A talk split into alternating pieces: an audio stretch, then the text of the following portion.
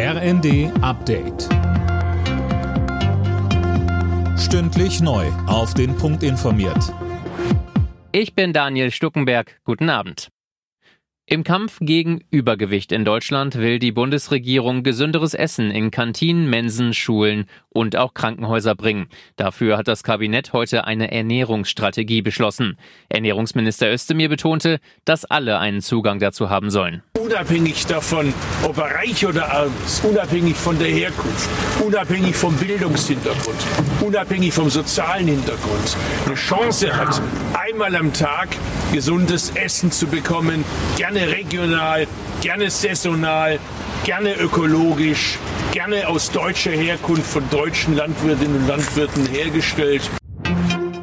Beim Ausbau der Windkraft soll es jetzt deutlich schneller vorangehen. Das Verkehrsministerium hat im großen Stil Flächen freigegeben, so dass jetzt viele fertig geplante Anlagen genehmigt werden konnten.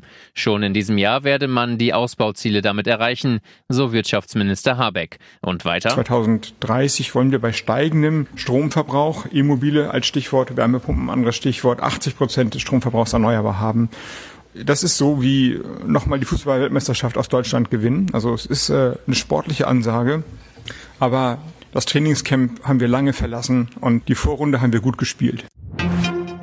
Deutschlands Außenministerin Baerbock hat das Hochschulverbot für Frauen in Afghanistan scharf kritisiert. Auf Twitter schrieb sie, es wird den Radikal-Islamisten nicht gelingen, Frauen unsichtbar zu machen. Die Taliban setzt das Verbot seit heute um. Bewaffnete Sicherheitskräfte haben hunderte Studentinnen in Kabul daran gehindert, in ihre Uni zu kommen. Der erste kommerzielle Flug der neuen europäischen Trägerrakete Vega C ist fehlgeschlagen. Rund zehn Minuten nach dem Start kam die mit zwei Airbus-Satelliten beladene Trägerrakete vom Kurs ab. Dann brach die Datenübertragung ab. Ariane Space erklärte die Mission für gescheitert. Alle Nachrichten auf rnd.de